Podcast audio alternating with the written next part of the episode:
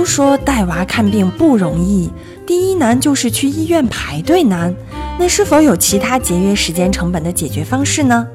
宝宝都怕看病，那父母又该怎么安抚宝宝，克服他的恐惧心理？你有尝试过和宝宝在医院做游戏吗？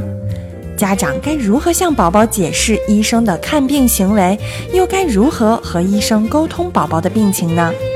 本期话题：带孩子看病的注意事项。用爱呵护，用心陪伴。大家好，我是可心，欢迎收听《快乐辣妈育儿百分百》。如果你想了解更多的育儿知识，欢迎关注我们的微信公号“新贝亲子”。那么今天来到我们新贝电台的依然是我们的老朋友小米妈妈。小米妈妈你好。可心好，各位听众大家好，我是小米妈妈。哎，小米妈妈，我们上期呢讲到了宝宝患病的话，爸爸妈妈在家里护理可以做一些什么哈？对。那我们今天呢就来聊一下，妈妈带宝宝看病去医院的话，嗯，该做些什么呢？嗯，好的。带娃去看病，我觉得不得不提到的就是这个排队难的这个问题哈。嗯，是的。像上期你也在讲，去急诊的话，都还半夜去急诊，都还等了两三个小时。对，像儿科急诊的话，真的就不是像我们传统意义上觉得是我去了立马能看。嗯，我反正就是几次带小米看急诊的这个经验下来，我就觉得是，真的是你到了那边，你排急诊，你可能都要等到两三个小时，嗯，你才看得上病。嗯，所以呢，嗯，以前就是我想到要带他去看病，比如说想到要带他去那种大一点的权威医院看病，嗯我自己都会很犹豫，嗯，就会觉得啊，又是一个非常嗯艰难的半天，或者是。可能又要耗上一整天才能给他看上病。对对对，而且像现在呢，独生子女很多嘛哈，家长可能都是想给孩子看最专业的医生。对，那么就集中在少数的那么几个专科的儿科医院了。对对，嗯嗯。但其实呢，我是这样看过几次以后呢，我自己才慢慢的醒悟。嗯，因为其实孩子他比如说常见的一些感冒发烧这些病的话，嗯，其实有可能你排了嗯三四个小时的队，嗯，你好不容易见到医生以后，医生五分钟给你就就给你把药就开给你了，嗯，然后其实。嗯，而他这五分钟，他开出的药可能和你社区门诊开出的药其实是一样的，所以我现在呢，就是小米，如果他有什么病的话，我可能不会首选就马上一定要到那种最好的医院、最权威的医生去找那种什么专家啊这种教授来看，我可能就是在就近选择就近的这种嗯社区医院啊，或者一个嗯或者这种门诊社区门诊去看，嗯，这样的话既不耽误我和小米的时间，嗯，而且呢也能够给他就是得到嗯。同样的医疗的一个嗯诊断吧，所以我就觉得嗯我们在给孩子看病的时候，我们在一直在说孩嗯看病难，那我们是不是一直把我们的这个需求放得太高了呢？嗯，就是不是一定要去找那种最好的医生来？都去挤着排队最好的医生了，所以这个队的时间肯定就会长啊。是的，是的。那就像小雨妈妈说的，可能其实有一些病，就像我们上期讲的，都可以自行在家治疗，都可以了。对，那么所以像。小米妈妈提到的，在社区医院来治疗的话，如果是普通的病的话，其实开这些药都是一样的。对。那么如果说是严重的病，医生也会告诉你，建议你再去看。对，医生会给你一个嗯比较专业的指导吧，他会给你的病情进行一个预判。对。嗯，所以呢，我觉得建议家长不要一开始就往那种大医院跑，我觉得那个是。嗯，非常就是嗯折磨人的一件事儿，就是也费大人的精力时间，然后可能小朋友的这个病也不能及时的得到治疗。对，嗯，那当然，如果你一定要去那种大医院的话，你觉得孩子的病要到那边去才能够得到妥善的嗯治疗的话，嗯，现在我知道的是很多医院都有这种提前预约的这种途径，对，比如说是通过电话预约啊，或者是网上啊，嗯，以及有些银行也在办理相同的业务，比如说是预约的服务。那我们呢，也可以就是通过这种预约。这种方式，然后减少我们的时间成本。对，提前挂号、提前预约，这样的话你就不用去太早的去到医院，然后呢还要去纠结就是能不能挂上号。对，所以就建议家长用这种科学预约挂号的手段，嗯，然后呢节约自己的时间，提高看病的效率。对对对，而且孩子在医院待的时间长，不可避免的也有可能会发生其他的交叉感染啊这种。对，嗯，那小雨妈妈，我在想的是，如果你真的要要带孩子去医院看病，多多少少孩子可能对医院都有一些抵触情绪吧。那这种该怎么办呢？嗯，其实带生病的孩子去看医生呢，也不是一件非常容易的事儿。嗯，像我们刚刚说的，就是嗯，带孩子去看病的话，首先就是排队难。嗯，那除开这些以外呢，就是孩子本身，你带孩子去医院，嗯，他可能就不会像那么老实的，就是一直比如说坐在那儿。嗯，他因为他生病呢，可能本身就很敏感，就会很闹腾。对，那这个时候你要花更多的精力去照顾他。嗯嗯，对。而且我们在儿科其实经常能听到一些，比如孩子大哭大叫啊，这种对医院孩子还是有可能因为打针啊，对一些原因导致孩子有恐惧心理。那我就在想，妈妈该如何照顾孩子的这种抵触情绪呢？嗯，我觉得我们在平时的时候就不要用医院去吓唬孩子，因为我记得在我小时候就是，比如说我有的时候，比如说不吃饭啊，或者嗯不怎么穿衣服啊这种，我爸爸就会说，哎，你要是生病了，医生就会给你打针啊这种，他就会拿医院来吓唬我，然后呢，就让我本能的就可能对医院就有一种恐惧的心理，对，所以现在对于小米呢，我就不会这样就。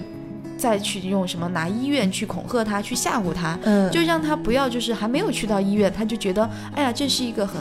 嗯，很害怕的地方。对对，就像有个故事，不是说很多家长都说你再吃糖，医生就把你的牙拔掉，所以导致孩子对牙医都特别特别恐惧。很多孩子都害怕牙医。嗯，还有呢，就是我们真的要带孩子去医院的时候呢，也不要骗他们。嗯，就比如说，哎，我带你去个好玩的地方，结果呢，孩子一去才发现是医院。哦，想着孩子可能不敢去医院，所以先骗一下。对，因为这个谎言肯定是会被拆穿的嘛。但是你这样给孩子说了一次谎的话，可可能在孩子心里，他就会觉得。原来你是会说说谎的，那么这种天然的这种嗯信任感就会被嗯打破，或者是就会受到影响。对对，是的。哎，那小米妈妈，我还看到有一些妈妈讲到，可以跟孩子在医院里面做一些游戏，然后告诉孩子就说，哎，医院我们其实就可以把它当做我们的一个游乐场啊，然后把医生比如说当成某个动物角色啊，嗯，这种我觉得是不是也可以很大的缓解到孩子的这种。对，首先呢，就让孩子嗯消除对医院的恐惧。嗯，还有呢，就是因为我们带孩子去了医院，医生肯定是要给孩子做一些检查的。嗯，比如说检查口腔啊，或者是拿听诊器，比如到在放在孩子身上去听一些孩子的就身体的一些啊，对心跳。那这个时候呢，嗯，以前小米我是这样给他说，我说，哎，医生婆婆可能想给你打电话，嗯，她想听一听你的小心脏想告诉他什么东西啊，嗯，他就想给你打电话。那嗯，小米呢可能会。会觉得哎，他是在跟我做游戏，而不是觉得医生拿一个这种很冰凉的东西听诊器放到我的背上，我就就就消除他这种恐惧吧，这种抵触。还有呢，比如说医生要给他检查口腔的时候，我也会告诉他，医生婆婆想看一下你嘴巴里面有没有小虫虫啊，再给你找玩找虫虫这种游戏。嗯，就是嗯，通过这种家长的引导以及嗯给他讲解，然后呢让孩子嗯就。不不再害怕，嗯嗯，对，我觉得就是妈妈相当于用孩子能接受的语言去解释在医院的这样一些行为，是可以缓解孩子的情绪的。对，就像你刚才讲的，医生婆婆啊，还有一些比如说跟你的小心脏说话，都可以让孩子镇定下来哈。对，嗯嗯，去看医生，一方面我们要照顾孩子，那一方面肯定大人也要跟医生沟通。是的。那比如说家长在跟医生沟通的时候，应该注意哪些原则呢？嗯，首先我们要知道。是每个医生可能他。有可能你自己的孩子，你希望医生多给你，就是多尽量多看。对。但是呢，医生其实每天他面对的病人可能是有几十上百个。对。所以他不会有太多的时间，就是嗯仔细的去观察你，而是要你父母呢要简单扼要的把孩子的一些症状，嗯嗯很清楚明白的告诉医生。嗯。那么呢，这个时候我们的家长去跟医生沟通的时候，就应该准确的告诉医生孩子的一些发病的时间以及发病的特点。点，嗯嗯，具体就是他的一些症状，嗯，其实就是相当于你在家里护理的时候，你已经开始做一些记录了。对，假如说孩子生病严重的话，你去见医生该怎么跟他描述？是的，嗯，而且这个描述呢，一定要尽量的准确。嗯嗯，还有呢，就是嗯，这个准确是指。